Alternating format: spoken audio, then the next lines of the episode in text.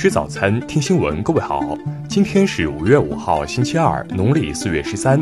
邵斌在上海问候您，早安。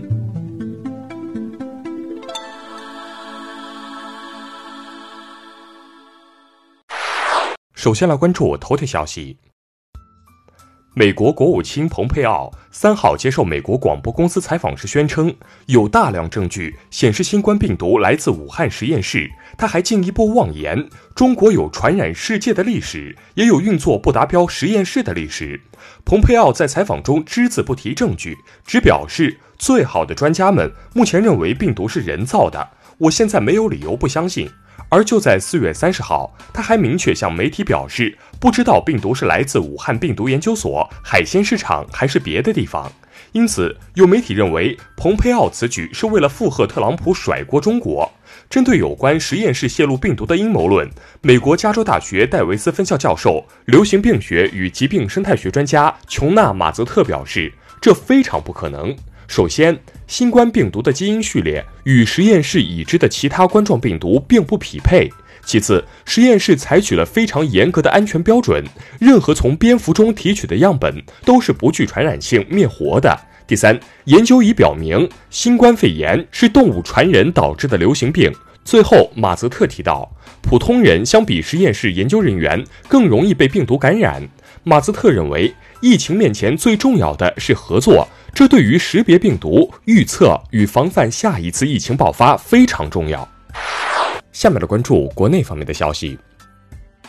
国家卫健委介绍，截至三号二十四时，全国现有新冠肺炎确诊病例降至五百例以下，为一月二十三号以来最低。境外输入现有确诊和疑似病例总数连续三周下降。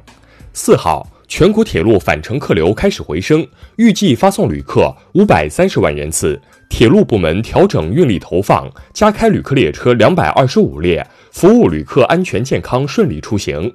国务院联防联控机制消息，在两个月的时间里，雷神山医院共收治病人两千零一十一例，病亡率百分之二点三，工作人员零感染，生产零事故，环境零污染。五一前四日，全国接待国内游客一点零四亿人次，实现国内旅游收入约四百三十二点三亿元。武汉高三五月六号统一开学为第一批次，初三年级为第二批次，其他学段和年级开学时间根据疫情防控情况综合研判另行发布。截至三月底，全国已建成五 G 基站达十九点八万个，套餐用户规模超过五千万，五 G 推进速度不断加快。昨天。香港一二十一岁救生员冼家豪涉嫌在去年六月参与金钟暴动一案，在区域法院审理。冼家豪在法庭上承认一项暴动罪，成为首名承认暴动的暴徒。自然资源部发布的报告显示，中国沿海海平面变化总体呈波动上升趋势。二零一九年，中国沿海海平面较常年高七十二毫米，为一九八零年以来第三高。下面来关注国际方面的消息。德国边境检查将持续至五月十五号。据报道，为遏制新冠病毒传播，许多申根区国家启动了紧急边境检查。韩国政府认为，新冠疫情可能在今年秋天和冬天再次流行，正在为其长期化做准备。四号，韩国政府决定将运营一千处呼吸道专门诊疗所。四号，伊朗议会投票通过《伊朗货币和银行法修正案》，该修正案将官方货币里亚尔改为土曼。白俄罗斯总统卢卡申科四号透露，尽管新冠肺炎病毒仍在流行，但白俄罗斯仍将在今年夏天举行总统选举。比利时第一阶段解禁计划将于四号如期启动，民众最多可以和两个朋友一起参加户外运动，但是彼此间必须保持一点五米的社交距离。报告显示，新加坡制造业采购经理指数连续三个月下跌，四月份的指数下滑零点七至四十四点七，创下自二零零八年十一月以来的最低纪录。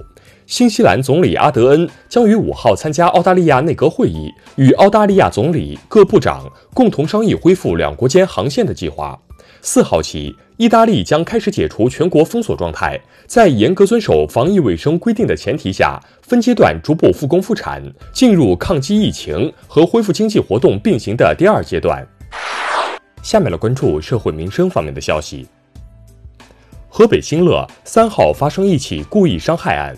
犯罪嫌疑人向某某持械行凶，致一人死亡，十一人受伤。目前，向某某已被抓获，案件侦办工作正在进行中。近日，广州一男子黄某在经过防疫检查点时，因未佩戴口罩及不配合防疫检查，持刀与工作人员发生争执。目前，当地警方已将此案立为刑事案件。有网友近日指出，河北软件职业技术学院一大三学生虐猫，并公然出售相关视频。目前，校方已针对此事成立调查小组。黑龙江佳木斯四岁女童遭继母和生父虐待一事持续引发关注。女童生母张女士表示，孩子在 ICU 病房中一直未苏醒，目前已拖欠医院部分费用。因求复合遭拒绝，广东潮州一男子王某持修眉刀划伤其前妻李某的左脸，目前王某已被依法刑事拘留。最后来关注文化体育方面的消息。由于新冠肺炎疫情仍在继续，日本原计划于五月二十四号至六月七号在东京举行的夏季大相扑比赛宣布取消。原定于二零二一年在日本福冈举办的世界游泳锦标赛将推迟至二零二二年举行，新的举办日期为二零二二年五月十三号至二十九号。